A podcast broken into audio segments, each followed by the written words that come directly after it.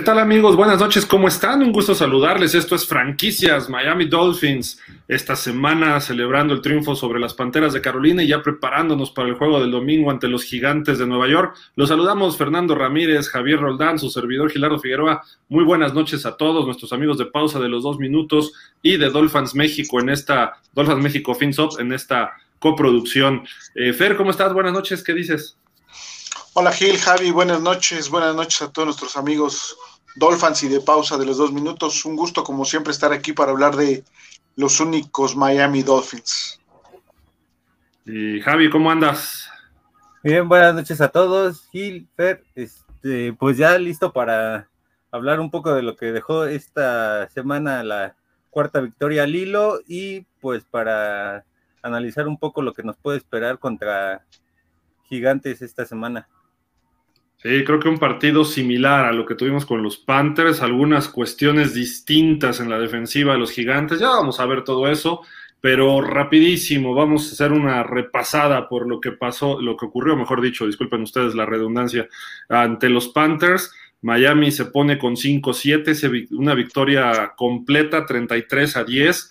Eh, Jalen Phillips fue nombrado el MVP de este partido con tres capturas, el novato de primera ronda, segunda selección de primera ronda para Miami, las Panteras que terminan eh, con cinco ganados, siete perdidos. Eh, Miami hizo pues un juego completo, decíamos, ¿no? Hubo anotaciones por la vía ofensiva, hubo anotaciones por la vía de equipos especiales y la defensiva dejó prácticamente otra anotación de siete puntos en la mesa para que el ataque pudiera eh, totalmente dominar a las Panteras de Carolina cuando no se esperaba un partido de esta forma.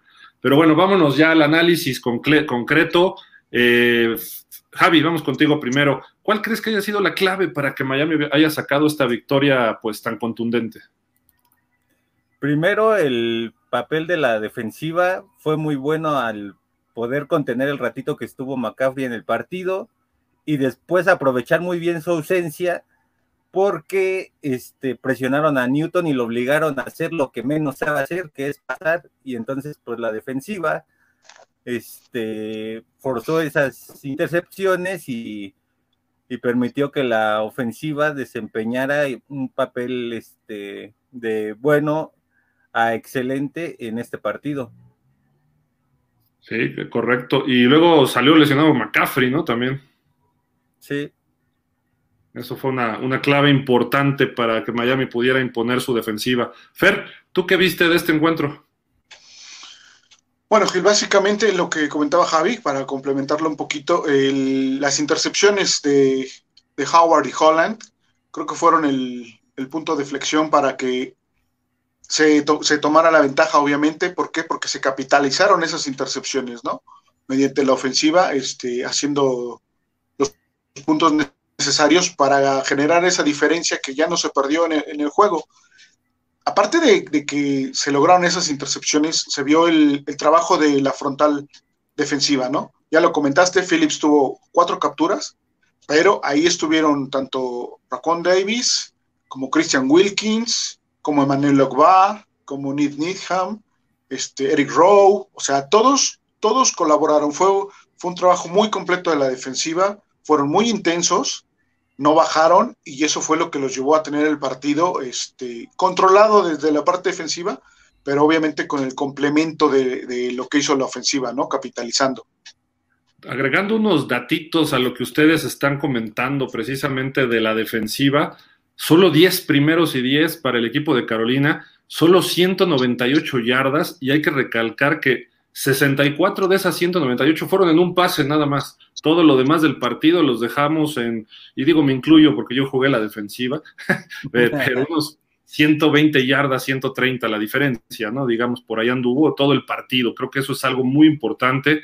37 minutos de control de balón contra 22 eh, fue completísimo, pero yo creo que quiero agregar es los equipos especiales. Ahí se empezó a marcar el dominio de Miami porque el partido empezó se veía que las Panteras estaban dispuestas a todo, ¿eh? que nos podían dar bastante pelea, hasta que viene esa patada de despeje bloqueada por parte de Duke Riley, que le cayó a Justin Coleman y que entre todos empujando así como en el metro para entrar en Metro Hidalgo a las 2 de la tarde, caen adentro los delfines y es un touchdown, una jugada de equipos especiales que no habíamos visto en todo el año, la verdad, y esto hay que aplaudirlo y de alguna forma ya aparece este, este sector de lo que es el, el equipo de Miami, ¿no?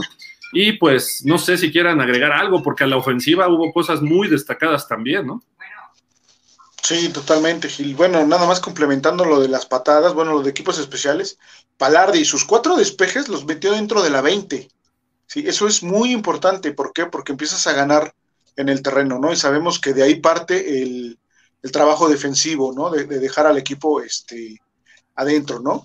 En cuanto a la parte ofensiva, se corrió mejor, obviamente, se, se lograron este, las 111 yardas entre, entre todo nuestro bloque de corredores destacando obviamente este, este Philip Lindsay, ¿no? Que fue el que consiguió 42 yardas, pero vamos, venía, acaba de, acababa de ser desempaquetado, estaban sacándolo del paquete de, de, la, este, de la empresa esta que hace envíos amarillos, y, este, y jugó bastante bien, no, no esperamos verlo, o no esperamos verlo tanto tiempo jugando, ¿no?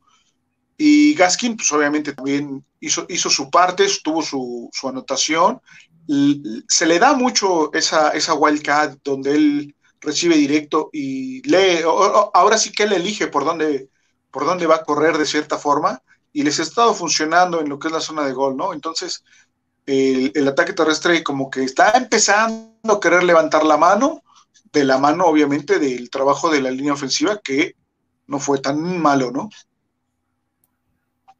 Sí, sí. Oye, Javi, tú que eres, Aquí otro factor que también me gustó este, es respecto a los equipos especiales, que pese a fallar un punto extra, ya los goles de campo de, de Jason Sanders están siendo efectivos y pues van a ser vitales en este cierre de temporada. Entonces, si con esto le empieza a regresar la confianza, pues va a ser este excelente para el equipo porque va a demostrar este, su nivel de la temporada pasada. Metió dos goles de campo, uno de 46 y uno de 33. Y sí falló un extra, eso no me acordaba, fíjate, pero buen dato, buen dato. Ya no se puede ir perfecto como el año pasado, ¿no? Por ahí, pero eh, yo, yo, quiero agregar lo de Tua Baloa. Falló cuatro pases nada más en el partido. Eso es digno de, eh, pues, aplaudirse. Eh, quizá falten algunas otras cosas todavía en su desempeño, pero está siendo consistente. Lleva dos partidos arriba de 80% de sus pases completos. Es el segundo jugador que con menos de 24 años rebasa el 88% de pases completos en un partido. Eh, ¿Quién lo diría, no? Con Miami, sin tus dos de tus tres receptores titulares, sin Fuller, sin Parker, solamente estaba por ahí Waddle. Eh, creo yo que eso es importante y ya ha empezado a tirar un poco más largo. En este partido no fue tanto así, pero eh, lo hemos visto en otros encuentros, ¿no? Contra el de los Jets, por ejemplo. Hay que aplaudirlo y ese desarrollo se ve bien y la ofensiva se empieza a ver más creativa. Ya hay algunas reversibles, ya hay algunas jugadas distintas. Se nota que ya empiezan a abrir más el playbook para el final de la temporada y eso nada más es, es digno de aplaudirse para Brian Flores desde que siento yo que tomó un poco el control de, tanto de ofensiva como de la defensiva, porque sus co-coordinadores, pues, muy amables, señores, pero no han funcionado, ¿no? Y la verdad, se ven que son a todos los dos, pero no, creo que no. Pero bueno, no sé si quieren agregar algo más del partido de las Panteras. No, pues nada más que ojalá y el ataque terrestre empiece a funcionar como se vio este, en este partido, lo que resta de la temporada, porque a lo mejor eso permita que se pueda ver a lo, en un progreso más aceptable y él pueda tener pases ya de entre 30 y 40 yardas que demuestren que sí puede ir un poco más largo con sus receptores. Sí, de acuerdo. Si Philip Lindsay y Gaskin empiezan a ser más peligrosos, eso le va a abrir espacios a Waddle, señor Fuller si juega algún día, a Parker, a Wilson, a Mac Hollins, obviamente a Gesicki, ¿no? Entonces, eso es importante, que empiece el juego terrestre a funcionar bien. Y todavía hay que mejorar un poquito, ¿no? La línea ofensiva todavía. Hubo castigos, hubo dos golpes muy fuertes por la espalda a Tua como Baloa, que pues es peligroso, ¿no? Cada vez que lo tocan es el peligro de, nuestro coreback. Entonces creo que eso, esos detalles se tienen que seguir afinando y ver cómo se puede manejar esto, ¿no? Sí, sin duda.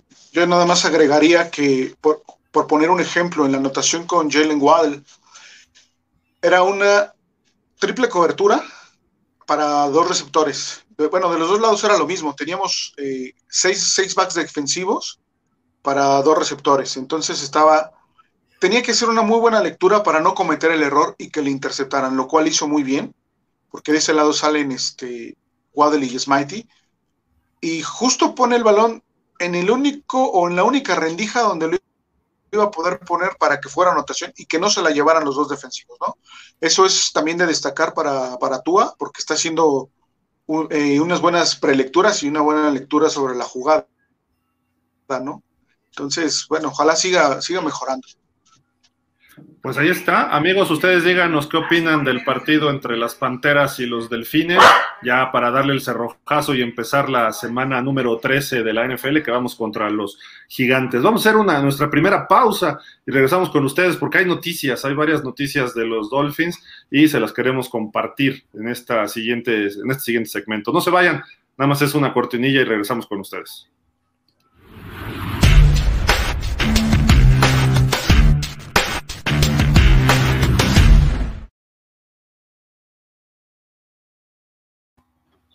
La cervecería de barrio y pausa de los dos minutos te invitan toda esta semana en el menú dos por uno en cualquiera de sus sucursales, pero que estén dentro de centros comerciales. Esa es la diferencia nada más.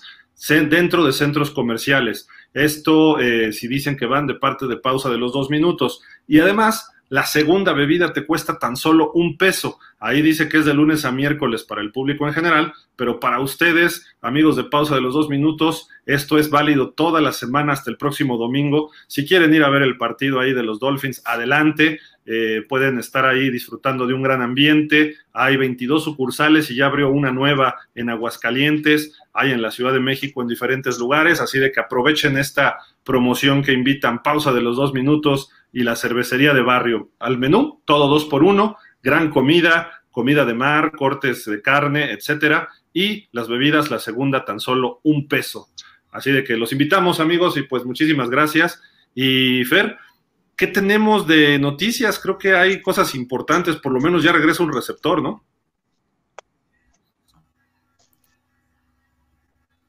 Fer, ¿se nos congeló Fer? Creo que se nos congeló Fer. Creo que sí se nos congeló. Eh, así es, Gil. Y qué, qué bueno que regrese para que vaya agarrando este. No. Para que vaya agarrando ritmo. Es importante que. Yo sí los estoy escuchando. ¿Te escucho bien, Javi? ¿No me escuchan? Adelante, Fer, sí te escuchamos. Ah, ok. Eh, comentaba, ¿no? Que este Devonte Parker ya empezó a entrenar el día de hoy, junto con Greg Manx, que es nuestro centro, que también ya estaba fuera. Y bueno, son buenas noticias eh, de cara a los juegos que se vienen, ¿no? Yo creo que, como decía Isra, es un mal necesario Devonte Parker y mientras más armas tengamos para enfrentar los siguientes juegos, eso será, será fenomenal, ¿no? El que sigue brillando por su ausencia, pues es este el señor Fuller, no está de regreso, no va a estar este fin de semana. Lo único que tenemos de, Fuller es que el coach Flores dijo que había sido muy compleja su, fractura en la mano, ¿sí? no es una fractura común, sino que prácticamente se le deshizo un hueso de la mano, entonces, en varias partes, entonces es una fractura complicada y es lo que tenemos, ¿no? De, de este señor que, que, no me acuerdo ni de su nombre, pero de ahí en fuera, este, bueno, vamos a esperar a, que el fin de semana pueda estar ya de Bonte Parker, básicamente. Javi, ¿qué más tenemos por ahí? ¿Algo distinto? No, no son este, las noticias más relevantes y pues a mí el, que sí urge que juegue es Devonte Parker y con Greg Max yo no lo pondría a jugar ahorita, me esperaría hasta regresando del, del descanso para que este, para que pueda agarrar ritmo de práctica y de juego, porque si no, puede haber muchos errores como los de Panteras, entonces ahí sí te costaría te costaría la este, mantenerte en la pelea por el playoff. Yo nada más quiero agregarles una, bueno, no, noticia, pero es un cambio en lo que se refleja esta semana. Viene una, un avance considerable para los Dolphins de la posición 24 a la 18 en los Power Rankings de la NFL. Son seis lugares. Digo, Carolina realmente no es una potencia ahorita como se veía al principio de la temporada, pero es un equipo que está peleando playoffs en la conferencia nacional. Eh, es un avance muy aceptable para los Dolphins y esperemos que siga este proceso, ¿no? Con las victorias. Eh, ha venido escalando posiciones Miami, que llegó a estar en la posición 30 o 31, así de que es un avance del fondo a la mitad de la tabla y esto es algo que hay que aplaudir a lo que ha pasado con el equipo estas últimas semanas. Pero bueno, no sé eh, qué opinen ustedes, amigos. Eh, Miami podrá meterse a los 14 mejores, esto significaría probablemente estar en los playoffs. Vamos a ver que si puede derrotar a los gigantes esta semana, a los Jets dentro de otras dos, porque hay un descanso después, y ahí con el 7-7 quizá poder buscar alguna posición en la postemporada que, como se ve la americana, puede estar muy abierto para cualquiera, ¿no? Pero vamos a leer algunos comentarios. Acuérdense que este programa se nos va rapidísimo, vamos a leer rápido, pero a ver, nos dice Max Ríos. Saludos Dolphins, por fin buenas noticias. Con lesiones regresaron hoy a la práctica Devante Parker y Greg Mans. Ojalá y jueguen el domingo para que mejore la ofensiva. De acuerdo. Austin Reiter parece que sigue fuera, ¿verdad? Sí, hoy, hoy, no, hoy no entrenó. Señor Javier Roldán nos dice, buenas noches, ganaremos 28-14. Ojalá que así sea, señor Roldán. Rafael Rangel, buenas noches, vamos por la siguiente victoria y a seguir mejorando. De acuerdo. Quilay Mantenimiento, buenas noches a todos, a seguir mejorando y ganando. Emanuel Ramírez dice, buenas noches a los tres, parece que Miami va poco a poco, ¿sí? Ahí va, ahí va. César Thomason, pandilla, buenas noches, ¿qué tal César? Emanuel Ramírez, ¿hay mejoría en Tua? me está callando y espero lo, siga haciendo y busque llegar a tercer año con menos dudas y más aportaciones como ahorita. No, sin duda, Manuel, creo que es lo que hemos venido platicando, ¿no? Se ha visto, se ha visto una evolución eh, constante, ¿no? De, de Tua. Esperemos que se mantenga esa línea ascendente el resto de la temporada para que llegue así ya un 2022 y sobre todo, a mí lo único que me preocupa ahorita de Tua no es que siga creciendo y no sé cómo lo vean este Fer y Javi, sino que no vaya a salir lesionado en estos momentos, porque ya está entrando en ritmo, ya el equipo le está siguiendo y ahorita hay que cuidarlo más que cuando estaba al principio de la temporada. Con eso Miami va a seguir siendo competitivo. Y ya fuera de eso, eh, pues vamos a ver si Jacoby Brissett el año que entra regresa o no, pero esperemos que Tua se mantenga de pie el resto de la temporada y detrás del centro eh, los que son cinco partidos que le quedan a Miami, ¿no? Sí, exacto. Creo que ahorita, como bien dices, o sea, sí, sí queremos seguir viendo una mejora en Tua, pero de quien más dependemos o de quien más necesitamos una mejoría es de nuestra línea ofensiva, para evitar que eh, afecte colateralmente a Tua, ¿no? Con un golpe, una lesión, que sí, eso nos dejaría, yo creo que down en, en, lo que es la temporada. Así que creo que el, quien tiene que mejorar más es este, nuestra línea ofensiva. Dilo bien, Austin Jackson y Liam Eikenberg. sí, exacto. Con nombre y apellido. Nuestro lado izquierdo de la línea tiene que mejorar muchísimo. Sí. Austin Jackson y Liam Eikenberg. Los dos, los dos ahí.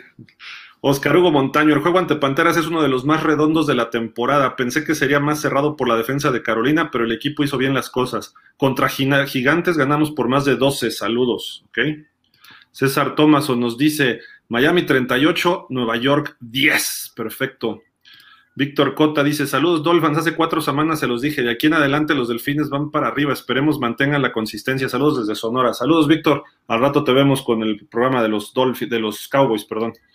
Pues vamos a hacer una breve pausa para ya regresar con el análisis previo a los gigantes, que el partido se presta interesante y hay algunos datos históricos de miedo en esta, en esta serie. Así de que no se vayan amigos, regresamos una cortinilla de 10 segundos y estamos aquí de vuelta con ustedes.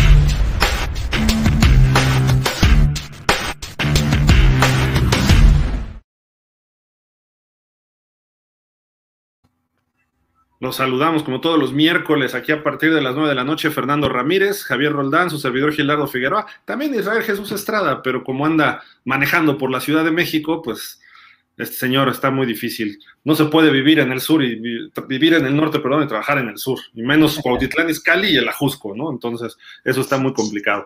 Pero bueno, un saludo donde nos esté escuchando el buen Israel ahorita en el periférico o en, el, en algún lugar. Y también a todos ustedes, amigos, que nos, nos siguen quizás desde su casa, en su oficina, ya por salir, o a lo mejor en el coche ponen el YouTube o el, Facebook, lo, lo que sea. Un saludo y anden con cuidado en las calles. Pues bueno, semana 13. Esperaríamos que Miami estuviera una marca pues un poquito mejor, por lo menos dos victorias más, ¿no? La de Jacksonville y la de Atlanta, pero no, Miami se confió en algunos momentos y en lugar de 7-5 está 5-7. Pero los gigantes, otro equipo que quizá ha decepcionado un poco esta temporada, ha tenido algunas lesiones, eh, llegan con marca de 4-7, visitan el Hard Rock Stadium el domingo a las 12. Recuerden que vamos a estar platicando en vivo durante este partido también aquí en pausa y en Dolphins México FinSop. La serie histórica, siete victorias para los gigantes, solo dos para Miami. Y yo recuerdo un juego por ahí del 93, una cosa así, que un tal Dave Brown jugó mejor que Marino, no puede ser, o sea, ocurren cosas muy feas en esta, en esta serie. Eh, un juego en Londres, que fue el debut de Ted Ginn, su primer touchdown. Eh, teníamos de coreback a un tal Clio Lemon, eh, Eli Manning le ganó en una carrera a Jason Taylor. También recuerdo un partido entre estos dos equipos en Nueva York, que Ricky Williams hizo un partidazo y es la segunda victoria que hemos tenido. La primera fue desde las épocas de Shula, ¿no? Y de los 70s. ¿Y qué más se puede recordar entre estos equipos? Que después de que se fue a la, a la Liga Mundial Larry Sonka, cuando regresa a la NFL, regresa con los gigantes. Y si ustedes se acuerdan aquel primer milagro en el Meadowlands, que iba ganando los gigantes y Filadelfia saca ese partido. Joe Pisarcich, el centro del, perdón, el, quarterback de los gigantes, intenta entregar el balón en lugar de poner rodilla en tierra y choca con Larry Sonka, fomblean y Herman Edwards lo devuelve para touchdown y le sacan ese partido años antes de que llegara el señor Bill Parcells. Y recuerdo también en el 90 un duelo Parcells contra Miami que ganan 23, también dominaron Lawrence Taylor, Marshall y todos ellos a los Dolphins y ese año terminó siendo campeón el equipo de los Gigantes, igual que cuando perdimos en Londres contra los Gigantes, fue el año que le dieron la campanada. Ay, qué pena, la temporada invicta se le fue a los, a los Patriots ese año, ¿no? Pero bueno, también fue nuestro peor año, pero bueno, no importa, fue en el 2007. Gigantes ha ganado los últimos cuatro, el último fue 36-20 que Miami cortésmente le cedió ese partido a los gigantes. ¿Por qué? Porque era el último juego de Eli Manning como titular, no sé si se acuerden. Fue el primer año de, el señor Brian Flores y el partido iba parejo, pero en la segunda mitad dijeron, a ver, ya, chocaban nuestros defensivos y anotaron y se fue hasta touchdown por ahí un receptor de los gigantes para que ganara Eli Manning su último partido como profesional y terminara tablas, con igual ganados que perdidos. Miami sale favorito por tres y medio puntos, 40 y medio el over-under. Ahí están los datos históricos. No sé si quieren agregar algo más de esta serie ustedes, pero no nos ha ido muy bien con los gigantes, ¿no?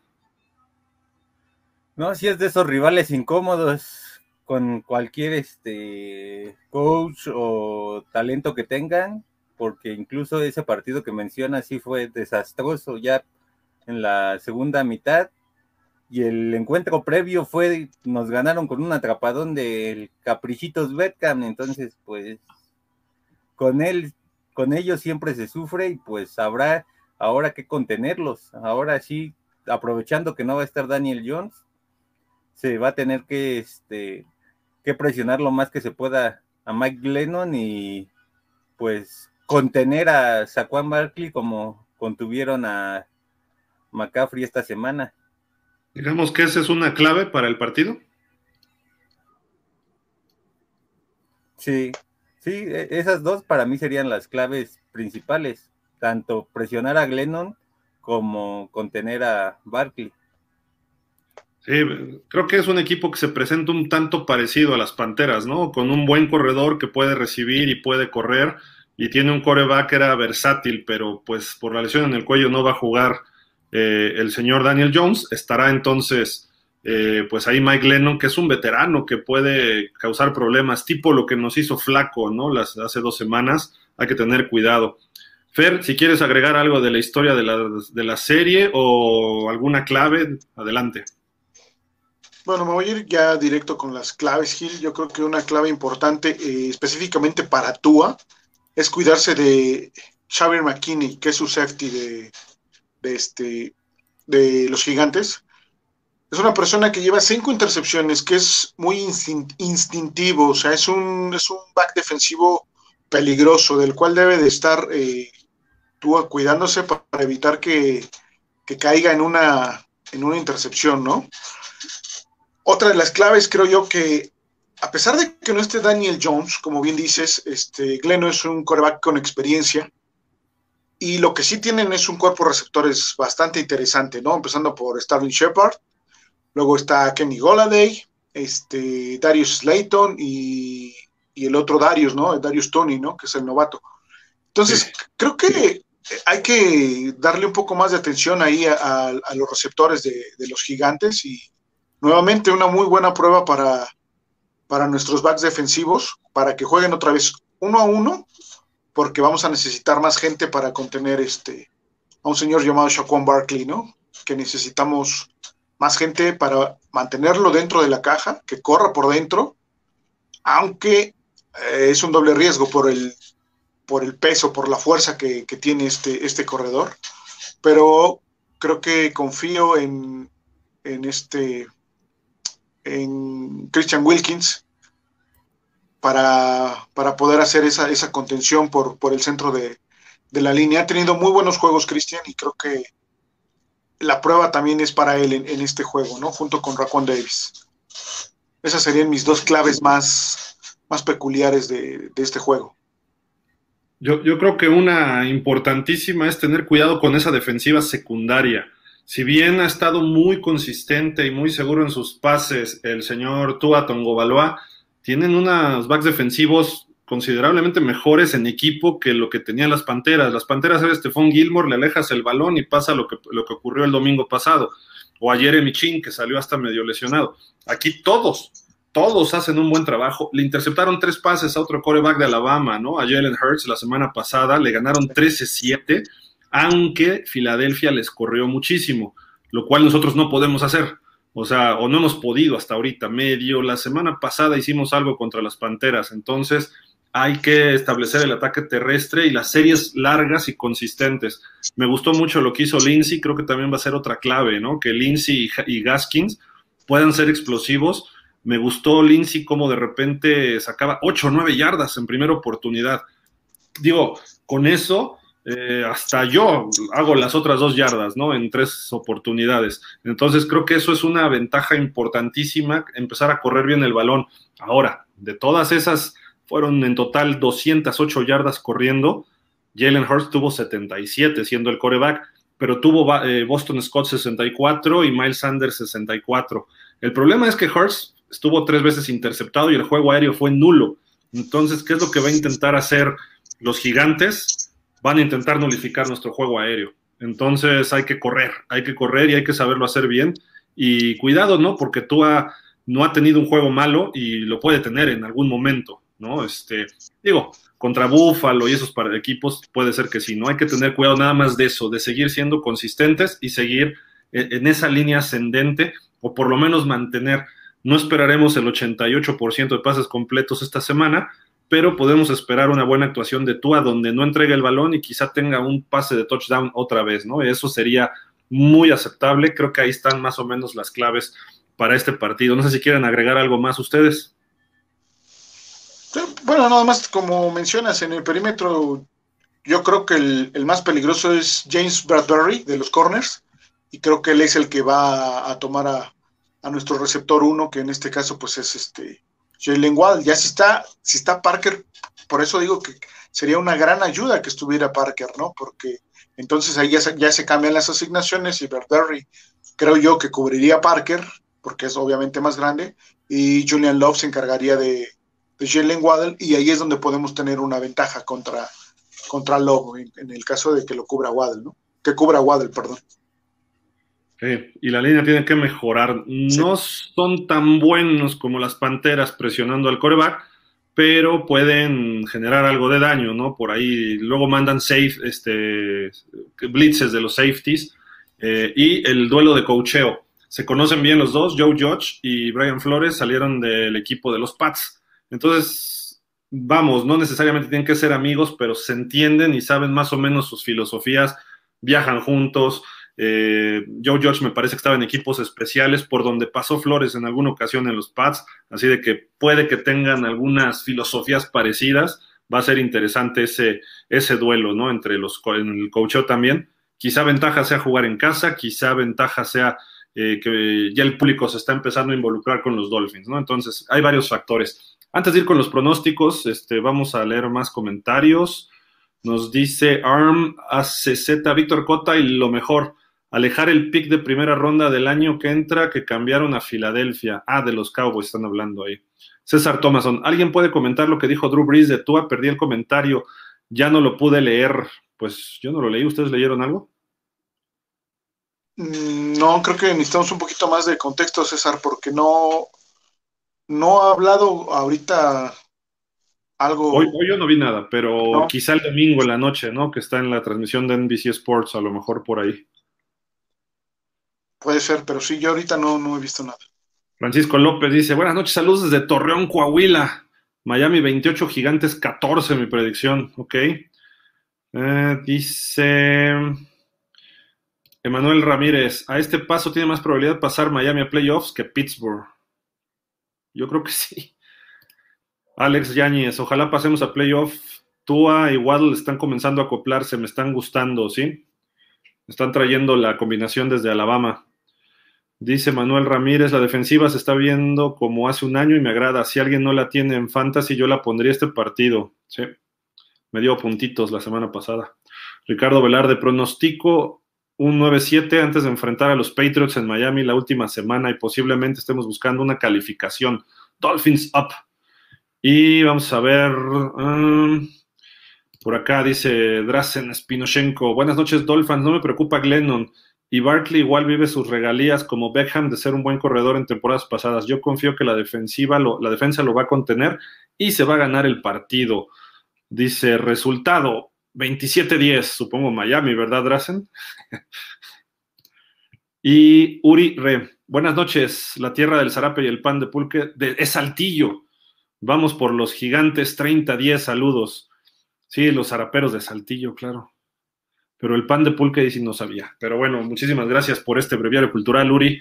Eh, ¿Algo más, Javi? ¿Tu pronóstico? ¿Cómo ves el partido? ¿Quién gana y cómo lo gana? Estás muteado. Estás muteado. Ahí estás. Eh, si se logra un buen juego como el de esta semana, pues puede ocurrir que a lo mejor Miami este, gane con este 21-10 o 24-10. Si logras contener, como lo ha dicho Fer y como lo mencioné yo también, este, tanto a Saquon Barkley como al cuerpo de receptores, porque de lo contrario puede que sí sufras un rato debido a la experiencia que tiene Mike Leno. ¿Cuánto quedan? ¿24 días, dices? Miami. 24 días. ¿Tú, Fer? Yo voy un 28-14, obviamente a favor de Miami. Mm, yo veo a todos como que ya muy confiados de que va a ser fácil y, créanme que no, no va a ser un juego complicado precisamente por la defensa, ¿no? Hay que, no hay que cometer errores y como bien dice, se conocen los coaches, digo, tanto se conocen que hasta sus puntos a favor y puntos en contra en promedio son muy similares, o sea, tenemos 19-5 y 23.3 en contra y ellos tienen 18-4 y 23 en contra, entonces... Igual.